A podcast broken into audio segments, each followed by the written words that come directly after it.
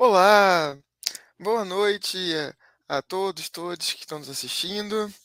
Né, hoje estamos aqui com o professor Marcelo Rezende.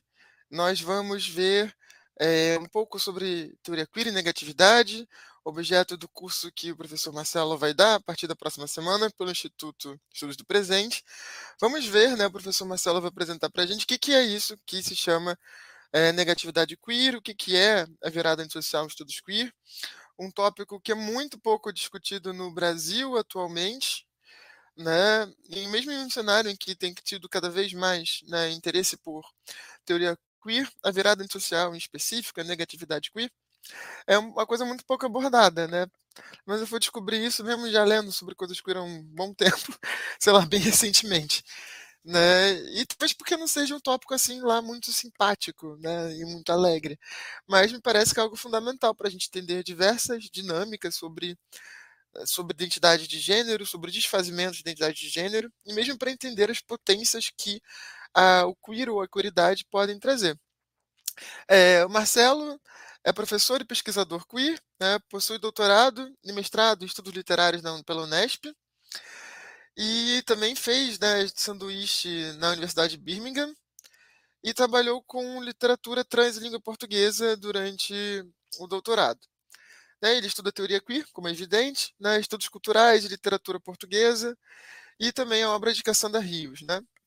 E atualmente seu pós-doutorado é sobre futurismo queer, né, o que tem profunda relação com o tema do, da negatividade queer. Então agora eu passo a palavra para o Marcelo é, e muito obrigado Marcelo, pode, pode ir. Obrigado, Adamo, pela introdução. É, queria agradecer ao, ao, Instituto Estudos do Presente e ao Adamo por essa oportunidade né, de estar aqui é, apresentando um pouco né, do, meu, do meu percurso é, intelectual durante o doutorado, durante o mestrado. É, o meu interesse né, nesse debate sobre a, a negatividade a virada antissocial queer no século XXI é, vem justamente disso que o Adamo mencionou. Uh, é um pouco difícil encontrar isso sendo discutido uh, na academia brasileira por algum motivo. Acho que talvez sim, por ser um, um assunto um pouco espinhoso. Uh, normalmente, né, é, foi, foi bem engraçado, assim, durante, tanto na qualificação quanto na defesa da minha tese, é, quase ninguém queria tocar nessa questão de, de, discutir um pouco mais sobre isso, sobre essa teoria que eu usei, é, que vinha lá de Lee Edelman, vinha o, o Jack Halberstam, vinha a Sarah Ahmed, e, e, ninguém queria muito tocar nisso. É, então, parece que assim é um pouco é um pouco um assunto espinhoso, é, gera algumas polêmicas, gera controvérsias, né? É, não existe unanimidade por ser ainda um pensamento muito recente. Então, eu acho que justamente por isso a gente precisa tocar na ferida, né? Eu acho que a teoria queer, ela sempre se encarrega disso, né? Colocar o dedo na ferida, falar sobre aquilo que ninguém está querendo falar é, e trazer à tona aquilo que aparentemente incomoda e causa desconforto em todo mundo, né? Acho que essa é a, a, uma das, se não a principal, a tarefa da teoria queer. É, então, começando, né, aqui um pouco trazendo esse nessa aula inaugural um panorama do curso, né, e um pouco sobre as aulas, as quatro aulas, os quatro encontros que a gente vai ter. Uh, quem são esses desmancha-prazeres, né? Quem são esses desmancha-prazeres que eu usei no título? Uh, eu me inspirei, né, na nossa primeira escritora, na nossa primeira autora, que é a Sarah Ahmed, uh, essa pesquisadora lésbica, né? Ela se identifica como lésbica, em que ela tinha um blog que ela criou em 2017, se eu não me engano, uh, chamado Killjoy Feminists, né? Então, traduzindo talvez, né, feministas desmancha prazeres, né? Uh, e a Sarah Ahmed, ela se encarrega muito desse trabalho de uh, questionar os discursos acadêmicos, questionar a retórica acadêmica, a retórica institucional acadêmica. Uh, então, foi, foi baseado né, na Sarah Ahmed, foi inspirado na Sarah Ahmed, Portanto, nada mais justo do que ela ser o tema da nossa primeira aula, né, no nosso primeiro encontro. Uh, depois disso, eu vou passar um pouco para Heather Love, que é uma pesquisadora lésbica estadunidense, que ela vai falar no livro dela chamado Feeling Backwards uh, um pouco sobre a questão da ética que os historiadores queer precisam ter quando vão reconstruir, quando vão falar sobre o passado de alguma algum ícone queer, né? Depois eu sigo para o Sam Boursier, uh, um sociólogo trans, né, um homem trans uh, francês, que vai produzir uma crítica muito ferrenha à obra da Judith Butler, uh, especialmente no que concerne a questão da performance, né, a essa ideia de, de performance, e também a ideia da, da disposição, né, a disposição subjetiva que a Butler traz na obra dela. É uma crítica que ele vai trazer baseada em coisas que o Lee Edelman vai falar, né, sobre a Butler, em coisas que o Leo Bersani já falava lá atrás, em coisas que o David Halperin também já falava lá atrás, só que a partir de uma perspectiva mais materialista, né, pelo fato de ele ser um sociólogo. Uh, e no último encontro, eu vou falar um pouco sobre um autor uh, trans, também estadunidense, uh, chamado Rio Malatino, cujo livro se chama Side Effects, esse título que eu acho genial, né, Afetos Colaterais, em que ele vai falar um pouco sobre as experiências trans contra-hegemônicas e os sentimentos, as, os afetos que são comumente deixados de fora nos discursos de transição né, de sujeitos trans. É, então vai ser mais ou menos esse o percurso. Antes de eu entrar um pouco melhor né, sobre cada um das, dos autores e cada uma das obras que a gente vai ver ao longo do curso, eu vou falar um pouco sobre é, a minha leitura de como acontece essa virada antissocial da teoria queer no século XXI. Uh, ah, na minha leitura, né, uh, eu vejo essa, essa, essa, esse rompimento que existe entre a, os queers dos, dos, dos, anos 90, dos anos 80, final dos anos 80, com os teóricos que vêm nos, nos, nos anos 2000. É, eu vejo que existe ali uma leitura diferente de Lacan e que isso é basicamente o que vai causar as brigas, o que vai causar as leituras diferentes, né? Uh, então, a gente vai ter nos anos 90, né, no começo dos anos 90, final dos anos 80, a, a, as publicações da Butler sobre gênero, é, que vai ser basicamente a, as leituras que mais vão ficar cristalizadas, é, que mais vão ser aceitas pela academia de um modo geral, talvez pelos embates que a Butler travou contra é, psicanalistas e contra lacanianos, né, nas, nas revistas, nos jornais, no começo dos anos 90, né, uh, era quase como se eles tivessem, né, como naquela época não tinha rede social, os embates eram travados por meio de revistas uh, acadêmicas. Então, um acadêmico ia lá e publicava uma crítica àquela obra, e depois vinha a réplica, e depois a tréplica, e assim por diante. E, e a Butler, ela ganhou bastante notoriedade, né, o Problemas de Gênero dela ganhou bastante notoriedade por conta dessa postura combativa que ela assumiu, né. E se a gente for parar para pensar, talvez, né, no, no quanto que a psicanálise se apropriou dos conhecimentos produzidos, né, pelas críticas trazidas pela teoria queer dos anos 90, talvez a, a Butler, até o momento, tenha vencido essa batalha, né, é, e até também pela, pela aceitabilidade da teoria dela, né, que a gente vai ver ao longo do curso pode ser também considerado como um problema, né, a, aceitabilidade dela ao longo dos anos 90, anos 2000, anos 2010, talvez seja o momento da gente repensar alguns conceitos, da gente assumir algumas posturas mais combativas em relação ao sistema, e talvez a teoria butleriana e os seus conceitos de performance e de despossessão possam ter colaborado um pouco para anestesiar a, as forças do movimento LGBTQIAP+. Né? Uh, então, existe aí, né, ao longo dos anos 90, é, com as mudanças que vão acontecendo no Ocidente, uh, com o, o, direito ao casamento homoafetivo, uh, com o direito, por exemplo, de adoção de filhos por casais homoafetivos, até mesmo a reivindicação, por exemplo, para homoafetivos entrarem no, em poderem servir o exército nos Estados Unidos, né?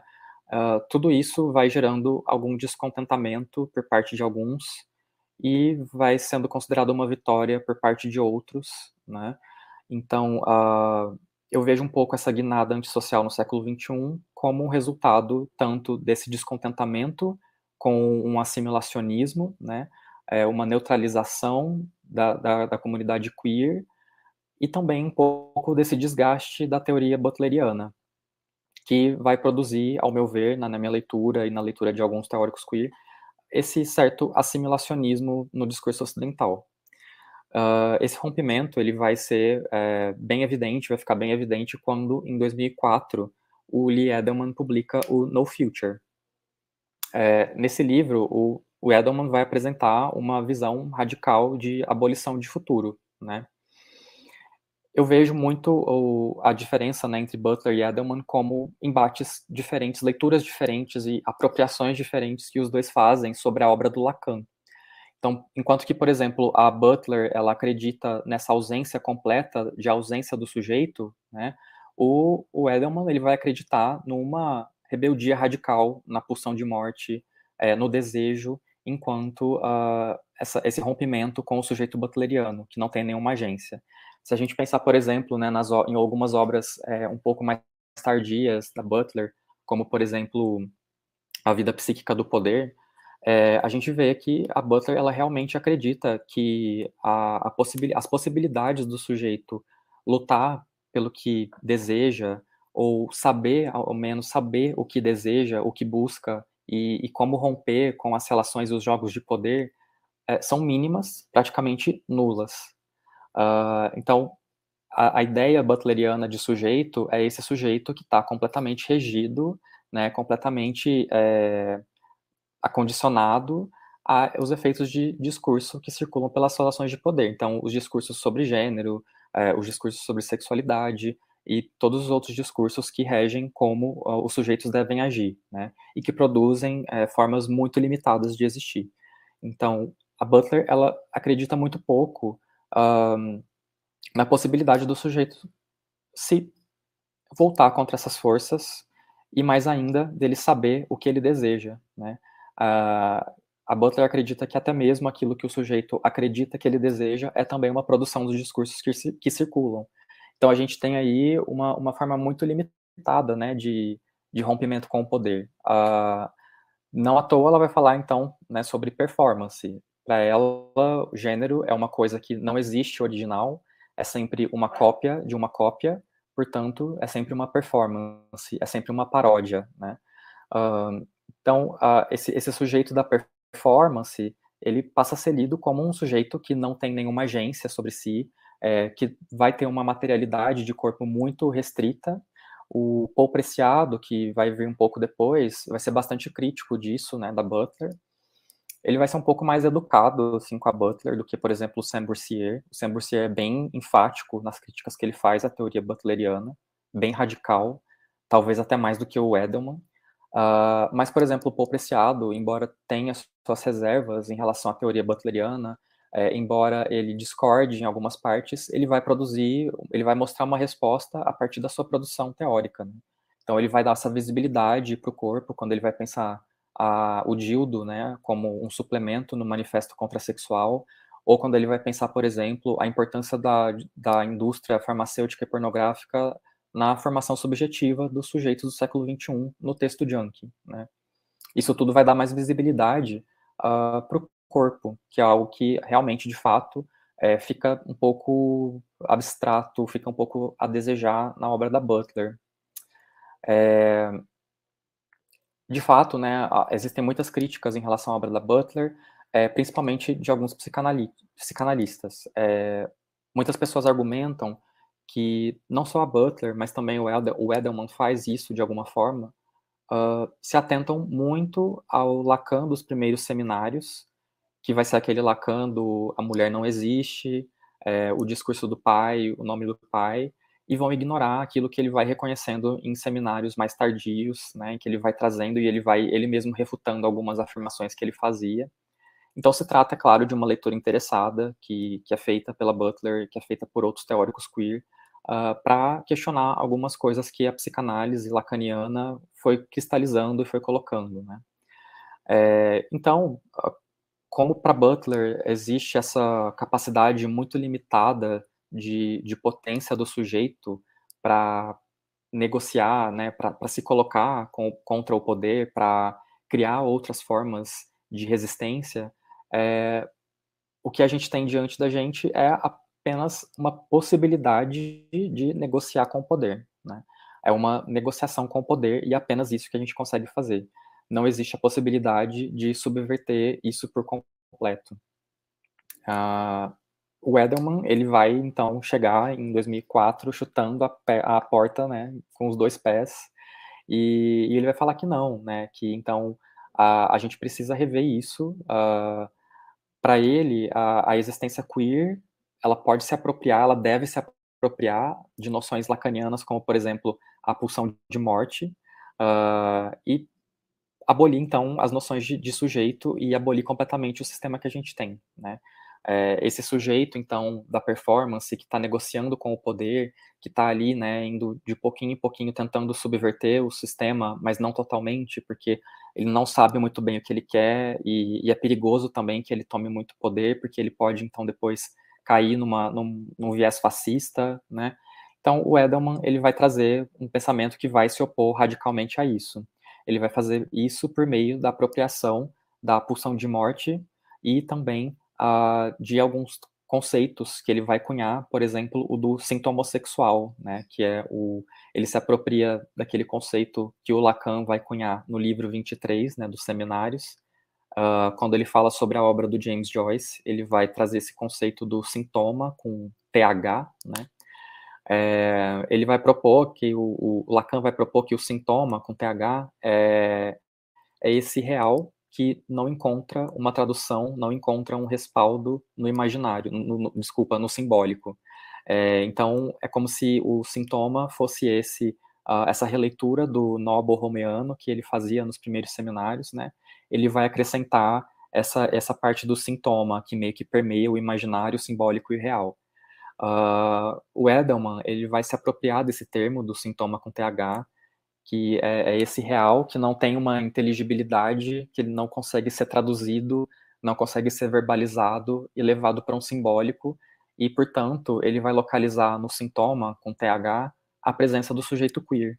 É, portanto, ele vai trazer esse termo, né, o sintomossexual, ou a sintomossexualidade, com TH, porque, na visão dele, o sujeito queer ele não deve ocupar essa posição de inteligibilidade o sujeito queer ele deve ser essa esse sujeito, essa esse objeto. Eu não sei, eu não posso nem usar identidade porque também existe um, um perigo aí, né? O Edelman tem uma certa recusa com a noção de identidade. Mas essa, esse sujeito que não se identifica, que não se caracteriza como um, algo inteligível, como algo que pode ser entendido, compreendido, assimilado socialmente. E é justamente a partir daí que vem a força de mudança uh, dos sujeitos queer. É, é, mais ou menos isso, né, as diferenças. Então, enquanto a Butler tem esse, essa leitura de Lacan de um sujeito assujeitado, completamente assujeitado, o Edelman, ele tem esse Lacan da rebeldia, da pulsão de morte e do gozo, né, ou da jouissance, que é esse termo que é bem difícil traduzir, muita gente não gosta que traduz por gozo, mas enfim.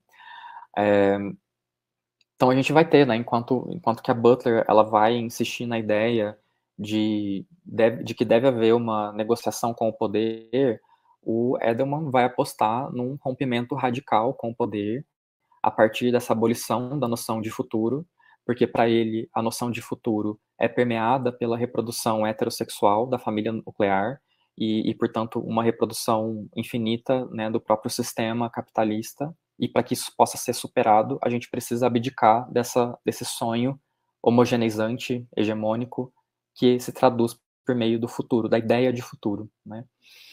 Uh, e ele vai pensar também, então, portanto, na abolição da identidade como uma ferramenta de destruição, uh, uma ferramenta de subversão.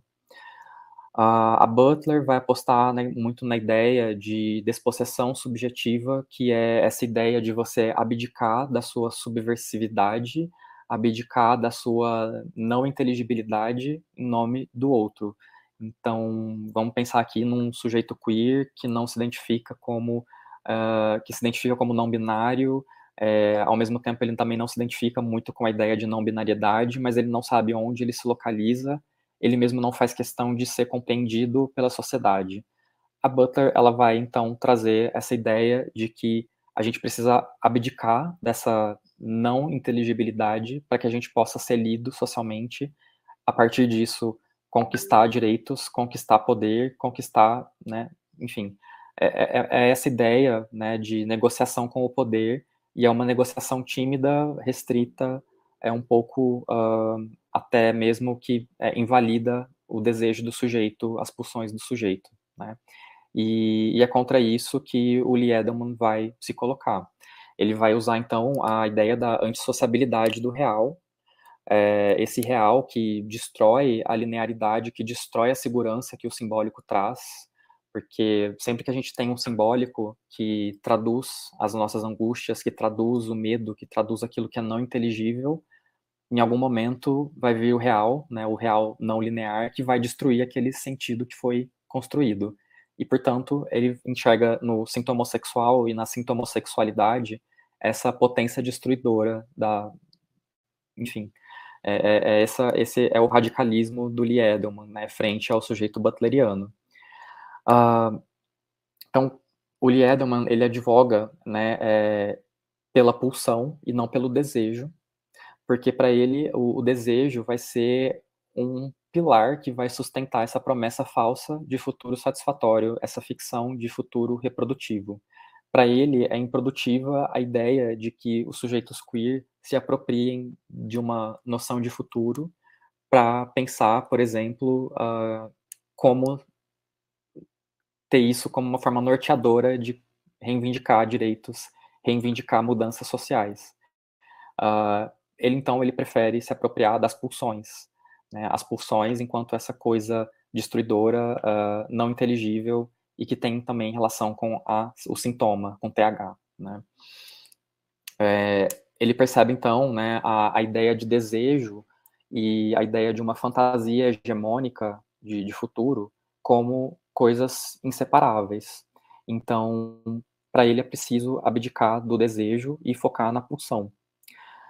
É, essa ideia, né, muito radical, essa, esse rompimento radical que o, o Edelman vai propor, é claro, vai ter um backlash enorme, né, vai trazer muitas, muitas reações negativas de pensadores que vão vir um pouco depois, como o José Munhoz, que vai é, publicar em 2006 o Cruising Utopia, né, e o Jack Halberstam, que vai publicar em 2011 o Artigo do Fracasso.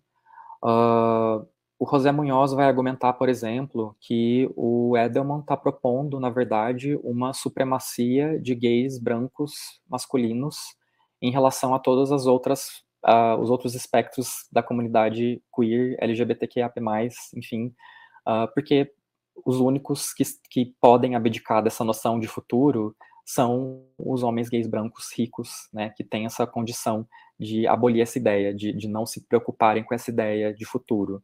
Uh, o, o, Jack Halberstam, né, ele vai também falar, trazer algumas questões parecidas com isso, né, é, algumas críticas que o Halberstam vai fazer em relação ao Edelman. E essa, essa ideia do Edelman, né, ela não é completamente uh, trazida original, completamente algo novo. Ele retoma algumas coisas que já estavam ali sendo ditas, por exemplo, uh, pelo Leo Bersani, pelo David Halperin nos anos, no final dos anos 80, anos 90 essa ideia né, do, do rompimento radical e do, do, sujeito antissocial já estava ali um pouco presente, né, esse sujeito rebelde. É, mas, de fato, a, a autora, a teoria, os conceitos que mais tiveram aceitabilidade foram o da Judith Butler, né? A Judith Butler teve uma aceitabilidade muito grande e a obra dela circula muito é, por outros campos do saber Uh, ela, ela, é aceita até mesmo hoje em dia por psicanalistas, né, embora ela fale muito mal do Lacan, critique muito o Lacan. Uh, no Brasil, então, nem se fala, né, a Butler, ela ainda é, é a grande referência, né, em, em, pesquisa sobre gênero, e, e, às vezes eu fico pensando também que é, já chegou a hora da gente superar um pouco isso, né, a gente pode pensar, porque teve muita coisa que veio depois, né, de problemas de gênero, teve muita coisa que foi escrita depois uh, que a Butler, enfim, é, surgiu. Hoje ela também se concentra muito mais em falar sobre discutir a questão da Palestina, é, discutir a questão da precariedade que permeia nossas relações sociais. Então, é, talvez seja um momento também da gente pensar um pouco além, né, um pouco adiante disso e não ficar totalmente parado e só ali, né, honrando a, a Butler, porque a gente pode ir além, né, a gente pode ir além é, eu fico um pouco nessa briga, né, entre teoria antissocial queer e butlerianos, eu fico um pouco no meio ali do, do embate, porque eu concordo com algumas coisas da teoria butleriana. É, eu, eu acho, por exemplo, que é só a gente pensar no Brasil, né, 2013, pós-2013, é, muitas vezes os sujeitos oprimidos não sabem o que realmente desejam e a gente pode cair no fascismo. Isso já, é, já, já vem desde o antiédipo, né, pelo menos, do Deleuze e Guattari, essa ideia de tomar cuidado, ter uma ética do experimentalismo, uma ética é, da, dos protestos, das mudanças sociais radicais. Então, eu entendo de onde a Butler vem, eu entendo esse argumento, uh, mas ao mesmo tempo eu fico um pouco atraído por essa ideia de rompimento radical do Lee Edelman. É, talvez não seja tão produtivo, né, essa, essa via lacaniana de pensar o Edelman pelo universalismo estrutural, talvez a gente precise superar um pouco isso. Eu acho que os desentendimentos que vêm, as, as leituras mal feitas do Edelman, vem um pouco disso também pela via lacaniana, como ele mobiliza uh, os conceitos de Lacan, é, o tipo de futuro que ele propõe. Eu acho que, por exemplo, o trabalho que o Adamo faz é, de aproximar né, a, a, obra do Edelman com as implicações biopolíticas do antropoceno é um, um caminho interessante, por exemplo, né, para superar isso. É, eu, eu, quando leio No Future, eu penso é, numa uma proposta de rompimento radical com a ideia de futuro, mas é, um, um, não a ideia de futuro como um futuro né, ontológico, mas como esse futuro heterossexual reprodutivo da família nuclear. Eu penso até um pouco mesmo no Cthulhu Seno da Donna Haraway, né, que ela propõe esse presentismo radical. Ela parece que ela, ela também abdica um pouco da ideia de futuro em nome de pensar como viver com o problema no presente. E, e ela também tem essa ideia né, do é, não faça filhos, faça parentes, faça parentescos então, eu, eu vejo um pouco essa, essa aproximação né, do Liedem com a, questões biopolíticas, antropoceno, cutuluceno, talvez seja uma forma mais interessante de, de, de se apropriar disso, né? E, é, e, é, importante também frisar, né, que apesar das discordâncias que vão ser construídas, das brigas uh, entre Lee Edelman e José Munhoz e Jack Halberstam, uh, a obra do Lee Edelman vai ter uma influência muito grande no que vai vir depois de 2004, de modo que a gente vai ter então essa construção né, da, da virada antissocial. Ao invés de uma, uma noção relacional butleriana, né, do sujeito dialogando e negociando com a sociedade, a gente vai ter então essa guinada antissocial. Esse sujeito que não negocia uh, o seu, o seu, a sua pulsão com a sociedade. Esse, esse sujeito que não abre mão de, de ser inteligível com a sociedade, né? Uh, o, o Jack Halberstam, por exemplo, no Artigo do Fracasso, ele faz algumas afirmações, né, de, por exemplo, uh, como ele, é, a gente pode se apropriar enquanto sujeitos queer da ideia de fracasso, né, para reler uh, e não para reler, mas assim para mudar as noções que a gente tem sobre sucesso. E ele fala, por exemplo, né, que a gente poderia abdicar de tentar ser um acadêmico bem-sucedido na nossa área sendo que ele mesmo é um cara, né, uma referência no Ocidente todo quando diz respeito a estudos queer, né? Como que a gente aplica isso, por exemplo, no Sul Global para um pesquisador queer que trabalha numa um Instituto Federal do Nordeste tem pouquíssimos recursos? É, a ideia de fracasso nesse caso parece já intrínseca e não parece um, um algo não parece um, uma questão de escolha como parece que é colocada pelo Halberstam. Ele fala, por exemplo, que ele tem um fracasso muito grande em aprender línguas estrangeiras. Ele não consegue aprender línguas estrangeiras, e, portanto, ele pode se apropriar desse fracasso.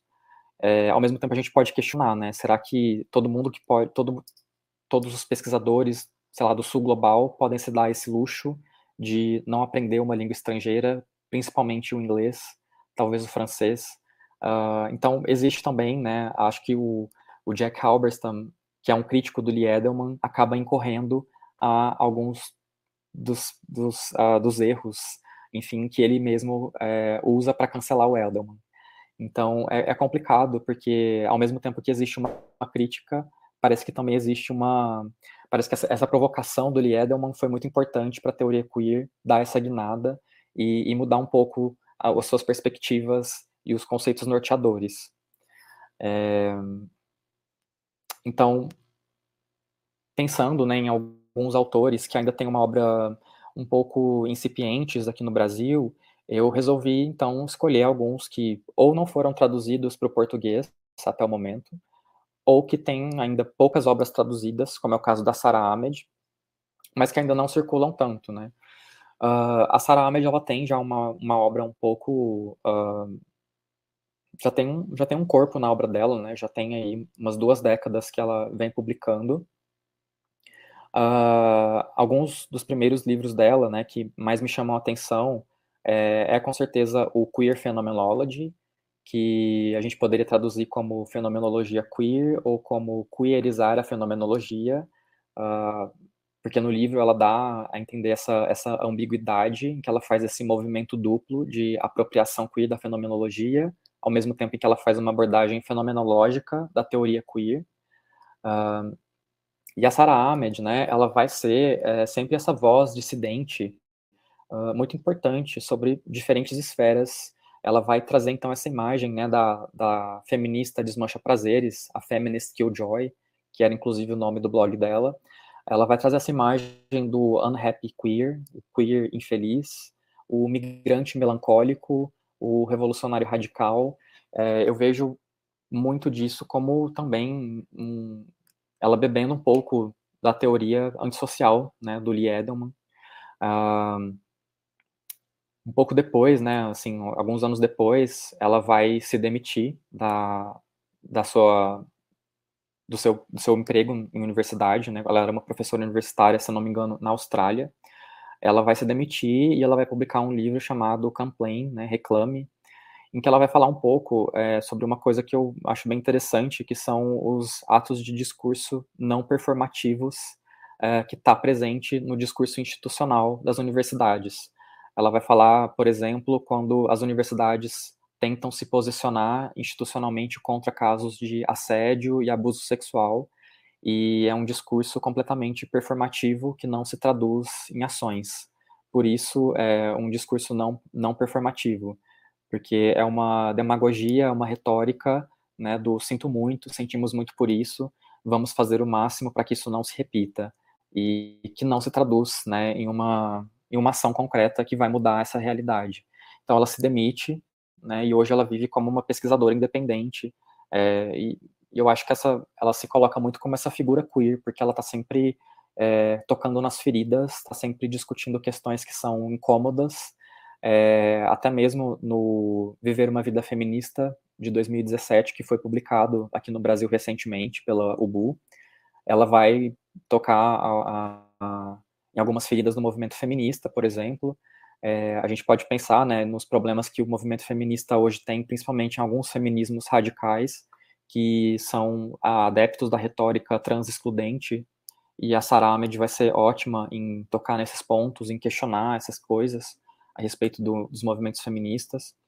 E, e, é isso, né? Nesse livro, no, no Queer Phenomenology, Fenomenologia Queer, ou Queerizar a Fenomenologia, ela vai propor essa abordagem é, de, de, repensar a fenomenologia, é, ela vai pensar a fenomenologia ocidental, predominantemente branca, masculina, e ela vai pensar, por exemplo, como que a fenomenologia aborda certos objetos que permeiam a percepção de realidade de quem fundou a fenomenologia.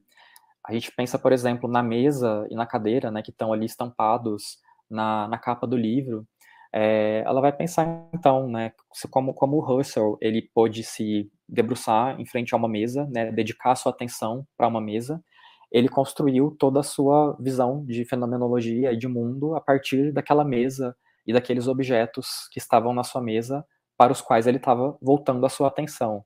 É, a partir da cadeira também. É, então, essa, essa forma canônica ocidental de escrever a fenomenologia, de escrever a filosofia, é algo que vai ser questionado pela Sarah Ahmed. Como ela vai fazer isso? Uh, ela vai pensar, então, nos objetos queer que povoam esse ambiente em que a filosofia foi escrita. Ela vai pensar naquilo, naqueles objetos que estão atrás dos filósofos, uh, para os quais eles não dedicam atenção.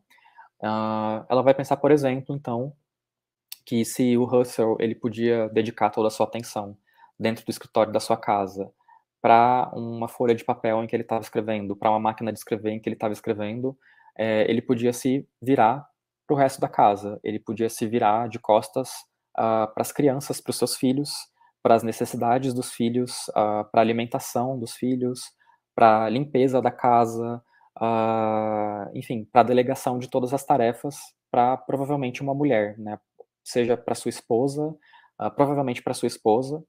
E então a filosofia, né, a fenomenologia, ela foi desenvolvida, foi escrita dentro desse contexto, dentro desse cenário os filósofos virando as costas para esses objetos queer, esses objetos que não recebem as suas atenções.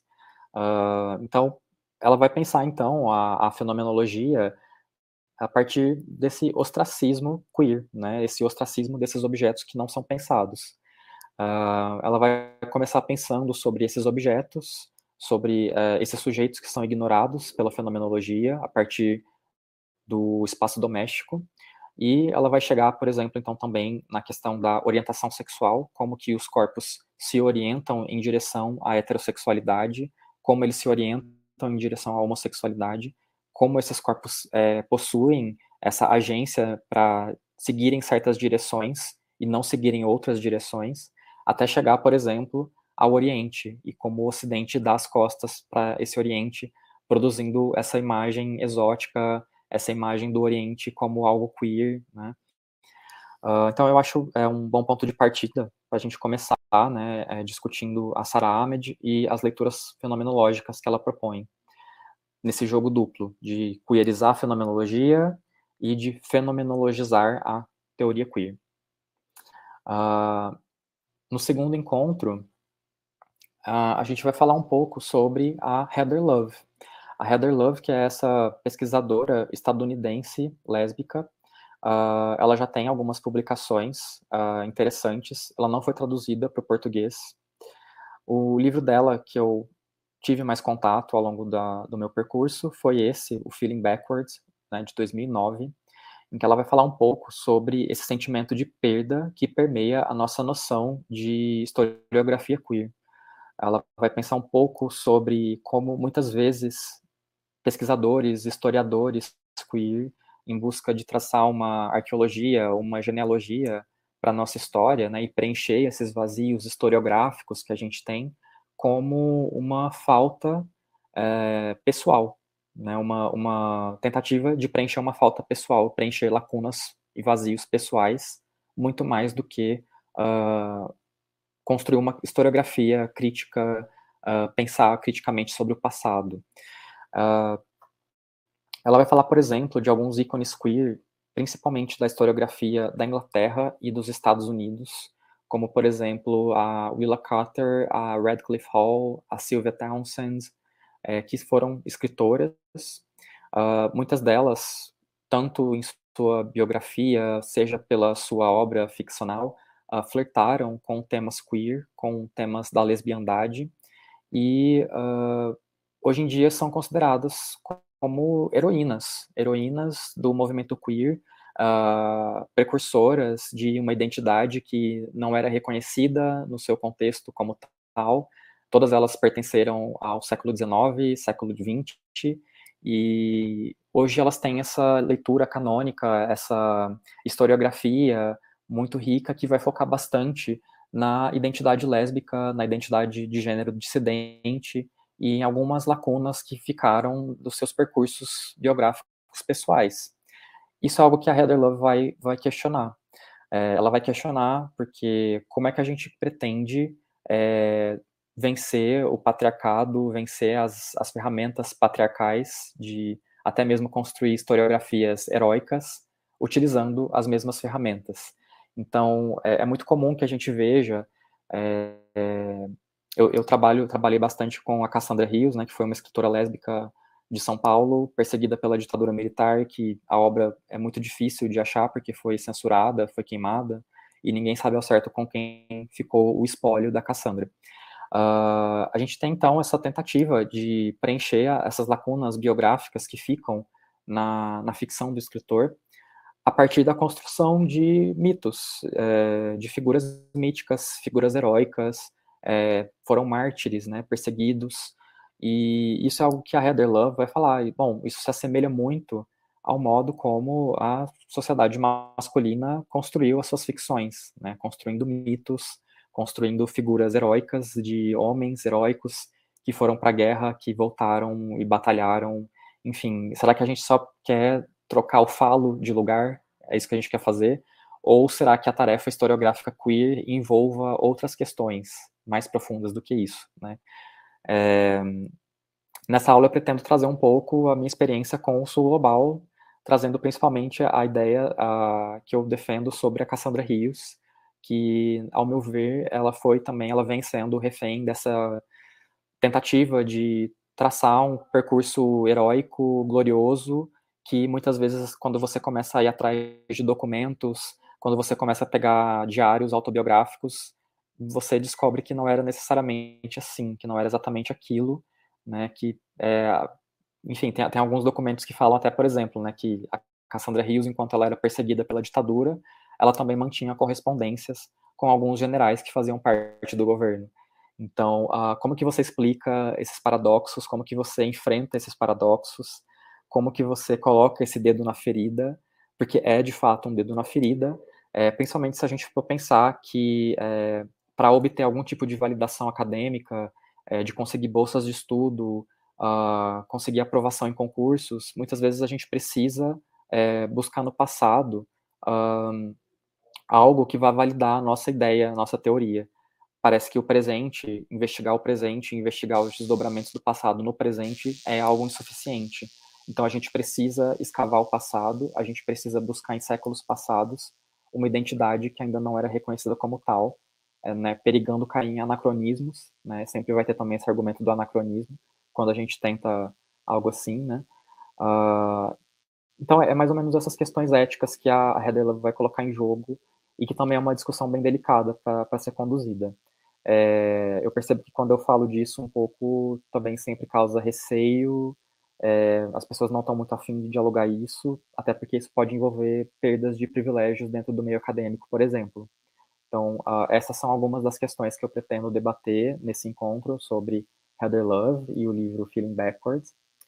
E aí, seguindo, né, no encontro seguinte, o terceiro, é, eu pretendo entrar no Sam Boursier, esse sociólogo trans francês, uh, que tem esse livro que foi traduzido recentemente, publicado no Brasil pela N-1, o Homo Incorporated, o Triângulo Amoroso e o Unicórnio que Peida.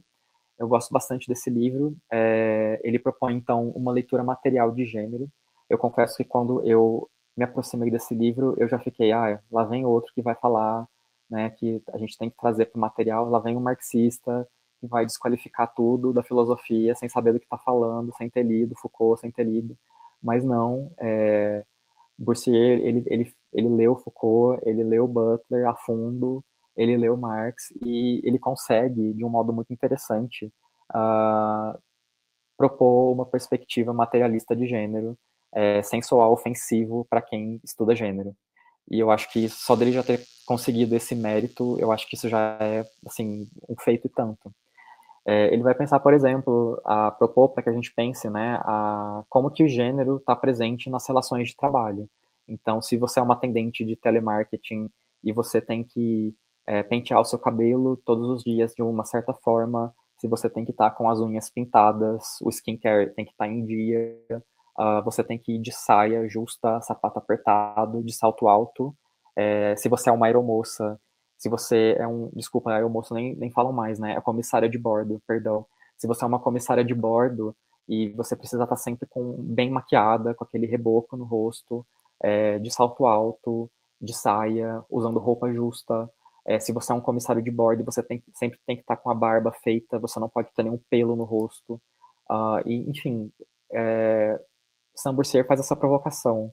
Como que seria a continuidade das relações de trabalho se a gente abdicasse dessa performance de gênero, se a gente abdicasse dessas convenções de gênero que são impostas no trabalho? Uh, o Boursier vai fazer essa, essa crítica radical de que o gênero ele não é somente uma performance, porque ele está implicado na continuidade do sistema, ele está implicado na reprodução do sistema e para que as forças de trabalho possam ter é, as suas opressões continuadas e reproduzidas, ele depende dessas questões de gênero, das desigualdades de gênero. Então, por exemplo, é, submeter é, trabalhadores a normas, é, a dress codes, de acordo com o seu gênero, né? Ou até mesmo é, impor certos tipos de comportamentos que são considerados apropriados ou não, de acordo com o gênero do trabalhador. É, acho que é uma provocação bem interessante essa que ele traz, e ele vai pensar, por exemplo, em algumas experiências de, acho que algumas cidades da Sicília, na Itália, que tiveram experiências de realizar, né, propor greves de gênero. Então, uh, Boursier está bem preocupado com a absorção dos sujeitos queer ao mercado de trabalho, é, retomando aquela ideia né, do assimilacionismo, a insatisfação com o assimilacionismo, porque se é, as nossas reivindicações vão se resumir a ser assimilado pelo mercado de trabalho, a ter direito ao casamento homoafetivo, ter direito à adoção de filhos, a gente vai estar só reproduzindo uma lógica cis heterossexual de sociedade e de futuro. Então, uh, Boursier vai criticar bastante isso, né, essa absorção dos sujeitos queer, que muitas vezes são absorvidos para empregos bastante precários, que pagam nada ou muito pouco, uh, principalmente quando a gente pensa em pessoas trans, sujeitos trans, que vão sendo absorvidas por esse mercado de trabalho. É, e ela vai pensar isso, né? Boursier vai pensar isso a partir da possibilidade da gente fazer greve de gênero, a gente parar de é, se vestir com um certo dress code para ir trabalhar. A gente trabalhar vestido de drag king ou vestido de drag queen e não telefone, não responder e-mail e dizer que está em greve de gênero. Né? Então, acho que é uma provocação bem interessante. Uh, vai também aparecer uma crítica muito forte à ideia da Butler de despossessão, esse sujeito que abdica de ser quem ele deseja, de ser quem a pulsão dele traz para a realidade, para o simbólico, e pretende substituir essa noção de despossessão, que ela acredita que essa, essa leitura pode ser perigosa e pode significar até mesmo em sujeitos despossessos de bens materiais para se reafirmarem, para se constituírem e para existirem, né, para resistirem vai propor então a mudança dessa, desse paradigma da despossessão pelo de comunidade e coletividade, né? Até mesmo também a, associação butleriana entre precariedade e sujeitos queer, o Boursier vai criticar bastante, porque isso reduz a potência transformadora e a potência disruptiva de sujeitos queer. Quando a Butler usa a, o sujeito queer como uma metonímia para a precariedade, o Boursier vai ler que isso ela está diminuindo a nossa agência, a nossa capacidade de mudança social. Então, é também uma crítica ferrenha é, e bem direta, bem assertiva à obra da Butler. E, por fim, uh, no nosso último encontro, é, vou falar sobre esse autor, o Rio Malatino, que é um homem trans estadunidense. Uh, ele vai trazer uma, uma crítica decolonial à teoria queer social. Ele vai trazer algumas uh, práticas ancestrais que por desconhecimento, por preguiça, por falta de vontade. É, alguns pesquisadores como, sei lá, o Paul Preciado, o Jack Halberstam não se dão ao trabalho de pesquisar sobre, né, no, no, no sul global. É, como que o Rio Malatino vai fazer isso? É pensando um pouco, né, em algumas tecnologias ancestrais que a gente tem, é, como a ayahuasca, a, as religiões afro-brasileiras e a noção é, metafísica de corpo e as suas liturgias completamente diferentes e distintas do cristianismo católico ou do neopentecostal, uh, que eu acho uma crítica bem interessante. Né? Uh, o Malatino, sendo um homem trans, ele vai trazer uma visão crítica sobre a euforia de gênero que povoou os anos 90 com os gendernautas, uh, os californianos que foram os primeiros a ter acesso às tecnologias de gênero que permitiam transição. Uh, vai trazer também uma crítica, por exemplo, à, à contracultura dos anos 60, que faz uma apropriação do LSD para atingir realidades metafísicas e transcendências, uh, como sendo uma coisa muito branca e que vai invisibilizar outras práticas e de sociedades que já manipulavam essas substâncias.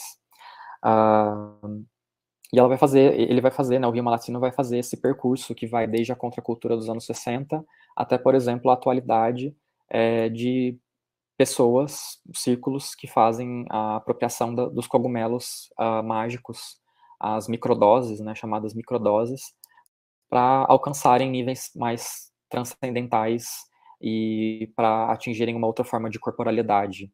É, vai, ele vai pensar isso como uh, uma apropriação da branquitude é, face à sua, ao seu desnorteamento metafísico, ontológico, para né, se absorver, se apropriar de culturas ancestrais, de povos originários, uh, povos negros que já manipulavam anteriormente uh, essas substâncias.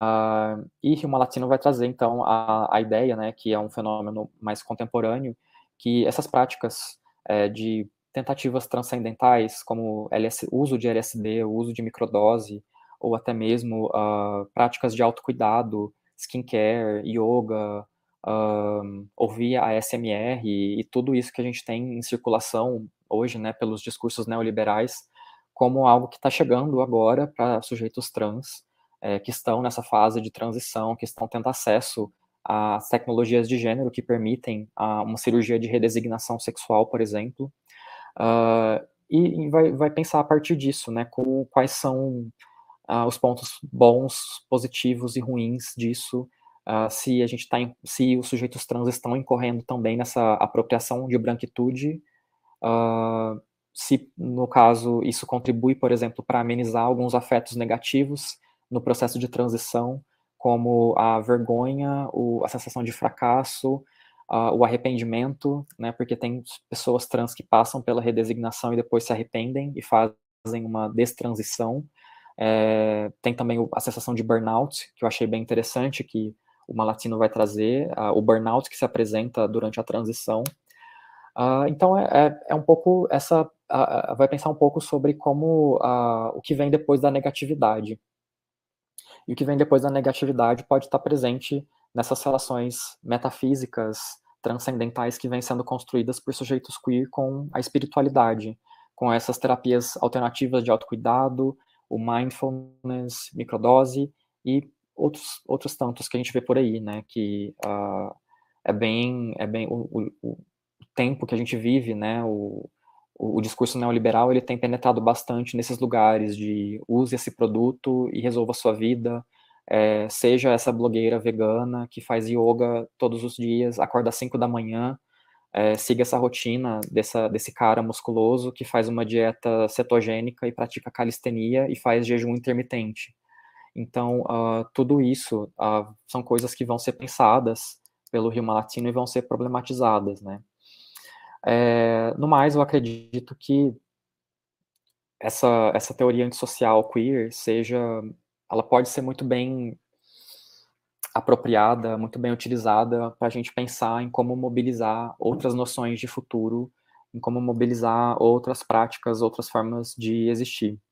É, nesse ponto, eu discordo um pouco das leituras que são feitas do Lee Edelman, de que ele quer simplesmente abolir totalmente a, a noção ontológica de futuro. Eu acho que é, é sobre a gente repensar né, a noção de futuro e, e, se apropriar disso a partir da vergonha, do fracasso, do burnout e, todos esses afetos negativos.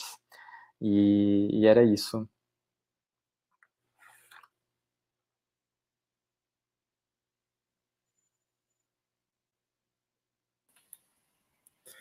É, o curso começa na próxima terça, gente. Estou mandando aqui né, as informações de inscrição e tudo mais. E agora, né, temos perguntas aqui no, no, no chat. Né, e fique à vontade de botar mais perguntas que Marcelo vai responder. Vou, eu vou ler aqui, né? Então, uma muito boa, eu gostaria realmente de ver você comentando, né, que o Nicolas Sá colocou, que é essa proposta radical do Helder me parece ignorar exatamente a crítica que o Munhoz faz para eles, né? Alguns de nós não tem de reivindicar tudo. Né? Inclusive é engraçado porque tem uma nota no No Future, depois no Better Education, que ele está respondendo isso o tempo todo. Então seria interessante você comentar é, que, lembrando né, a ideia de que essa negação de horizonte de futuro estaria inscrita imediatamente no, numa posição de classe que seria do homossexual branco né, de classe média, e que os pobres, né, pessoas negras, não brancas, não poderiam se dar ao luxo de abdicar dessa noção de futuro, de um progresso e tudo mais. É, essa acho que é a maior polêmica, né, que, que, que ronda a, a teoria do Edelman, é, acho que vem dessa crítica que o Munhoz faz, é, de pensar o, talvez como que o, o Edelman está propondo uh, um sujeito branco masculino atemporal e dominante que tem essa condição de, de, de absorver, né. Uh, o, o, Edelman, ele responde, né, ele critica, né, ele, ele faz essa, essa tréplica de dizer que o, o Monhoz tem uma fé cega no humanismo, é, que a, essa inclusão desses povos excluídos, ela, ela, automaticamente ia mudar a paisagem social e os problemas do sistema, que é, ao meu ver, né, na minha leitura, é um pouco o que a Butler propõe, essa negociação com o sistema, essa negociação com as relações e os jogos de poder, e essa inclusão aos poucos de, de sujeitos marginalizados. Então a gente pode pensar aí, né, pessoas trans, queers of color, é, sujeitos queer do sul global, que não estão de fato nessa posição dominadora do gay branco poderoso do norte global, é, do qual talvez o Lee Edelman possa ser lido como né, alguém que faz parte disso. É, e é, eu acho, eu acho que é, é, é uma leitura é um pouco equivocada, porque, né, como eu disse, talvez eu vou ser um pouco repetitivo aqui, é, não se trata para mim né, de, de, jogar o futuro fora, de a, abolir as ideias de futuro, mas sim de repensar e, e jogar fora um certo tipo de futuro.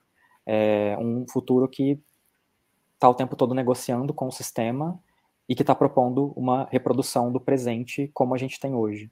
É, essa, essa é a minha leitura, né? Essa é a minha leitura que eu faço sobre o Edelman. É, não sei se o Adamo também gostaria de comentar algo, de, de acrescentar, algo que eu deixei passar também, porque, enfim. Não, eu concordo com isso, né? É, o que ele está assim, claro que o usar né, uma leitura muito estrutural do Lacan, mas que ele diz que não se opõe a leituras históricas, que são os discursos que ele está usando, pode criar essa impressão, né? Mas assim, do fato de que pessoas marginalizadas não têm essa aspiração um futuro de plena realização, né, um futuro de abundância, né, não estão dentro desse, dessa, dessa orientação esse futuro, é, não, não significa né, que elas precisem desse tipo de futuro, que os estrangeiros não têm, né? Elas produzem outros modos de existência sem essa orientação ao futuro. E então, muito bem, o futuro que ele está explicando é o futuro de classe média, né? Mas o futuro de classe média, é, em primeiro lugar, ele não vai rolar mais para todo mundo, né? Sabemos disso, por causa do antropoceno. Em segundo lugar, ele funciona como uma inspiração mesmo para as pessoas marginalizadas, né? E mesmo, e, sabe, mesmo, sei lá, um, um casal, um gay negro da, da da periferia pode aspirar justamente a esse ideal de um futuro classe média. Né? Essa aspiração tem uma função normativa na Constituição Social que ela está em toda parte. Né? E, claro, muitas pessoas marginalizadas não, não recusam já ela, né, recusam esse ideal de futuro, porque já não acreditam nele e desenvolvem outros futuros que não esse. Né? Mas, de todo modo, o que ele está identificando é uma estrutura social que está em todas as classes, que é essa orientação do, do, ao futuro. Né? Vivemos para deixar um legado, vivemos para construir um mundo melhor. Vivemos para subir de vida. Isso é generalizado, né? Isso não vai acontecer por causa do antropoceno, mudança climática, né? esgotamento de recursos planetários. E esse ideal, né, desse, desse futuro que não vai acontecer, né, está geral. Né? Isso é de todas as classes. Né? E claro que algumas pessoas, mesmo é, das classes mais baixas, vai, sabe lidar com isso, né? E já abandonou essa ideia e já vive de outro modo, né? Mas ainda assim, né, essa crítica é meio ad hominem, sabe? Porque ele Sabe, a inspiração, uma vida de classe média, ela é estruturante das nossas sociedades ocidentais, né? E diria até que asiáticas também, né? Independente né, do, de onde você parte, né? Esse é o ideal de aspiração social, de deixar um legado para o futuro, de ascender de classe, de um mundo melhor, está em todas as classes, né? E, e mesmo em dissidências de, é, de gênero também. Isso que ele está criticando, dizendo que essa orientação normativa, ela, no fundo, é a reprodução de modo patriarcal, baseado na reprodução sexual como sentido da vida, né? Produção sexual com aquilo que garante esse futuro melhor, aquilo que garante essa continuidade, esse legado. E ele está criticando isso, né? Para pensar em outras construções que não sejam baseadas nisso. É, então, acho que essa crítica do, do Munhoz é, é sabe, não tem o menor sentido, simplesmente. É, bem, né? foi, foi, foi, uma coisa interessante você falar, né? Que eu penso, por exemplo, naquela, naqueles sujeitos de classe média alta, na maioria das vezes, que abdicam de uma vida urbana para construir uma comunidade é, rural de permacultura, de construção, bioconstrução sustentável, e que depois acabam por acolher pessoas pobres que vivem é, nas margens da, da, da cidade, dos espaços urbanos, né? Que agora estão se refugiando em, nessas comunidades, nesses coletivos de permacultura, de construções sustentáveis, para imaginar uma outra forma de viver. Né? Uh, infelizmente tem isso. Uh, por conta dessa questão de classe, a gente parece que depende de que essas pessoas tomem consciência, abdiquem desse, dessa ideia de futuro que vai ascender para uma classe maior e abdicar disso e construir um outro futuro, mesmo que isso signifique é, rebaixar a uma classe mais baixa, abrir mão de luxos e bens de consumo e etc, etc. É, isso vale também para pessoas mais pobres, né? Sim, você pode não aspirar a, a família nuclear burguesa, a um ideal de reprodução do seu legado no futuro, né? a ter filhos, a adotar filhos, né? Você pode abdicar disso para construir um outro futuro. Né? Isso está criticando isso, como esse futuro é, é classe média, é, ele é burguês, ele é branco, mas não, não obstante, ele estrutura o que, que a gente concebe socialmente como futuro. E mesmo quem não está incluído na classe média branca aspira a isso. E o que né, pode se dobrar dele é abdicamos disso. Né? E ele não fala do antropoceno, mas outros falam a partir dele, porque isso não vai rolar. Né? Não vai ter essa promessa de um mundo para todo mundo. Então, é aprender com quem já vive nas margens e construir outra, outras habitabilidades, é inventar outras formas de habitar o mundo. Mas esse futuro prometido né, no reprodutivo futurista, que como ele chama essa orientação futuro, não vai rolar, né?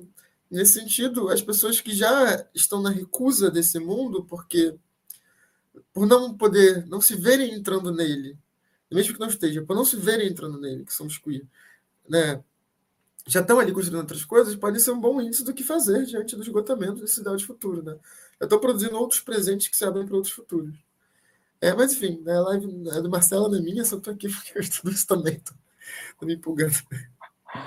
E temos outra pergunta do, do Nicolas. Se tem é, onde a, a MED discute sobre as questões de feminismo radicais? Uh, no Viver uma Vida Feminista, ela fala um pouco sobre as contradições, é, como muitas vezes Uh, você precisa se impor contra coletivos feministas para defender ideias feministas. Uh, no blog dela, que o Joy Feminists, é, você pode talvez encontrar alguns posts. Não sei se ela tirou alguns do ar, se o blog continua no ar. Para ser sincero, não, eu não chequei se ainda está no ar. Eu acho que sim, acredito que sim. É... Que eu estou lembrando agora, esses dois nesses dois, nessas duas fontes você pode encontrar um pouco sobre essa discussão do feminismo radical. Então, é, alguém tem mais alguma questão? Lembrando que o curso começa na próxima terça, dia 10 de, de agosto, às 19 horas. Né? É, vocês encontram as informações lá no, no, link que eu mandei, como pedir bolsa, como, como vai ser, as aulas ficam disponíveis. Né? E fique à vontade agora de botar qualquer pergunta que, o Marcelo está aqui para responder. Perguntas teóricas ou práticas sobre a dinâmica do curso. Né? Fiquem à vontade.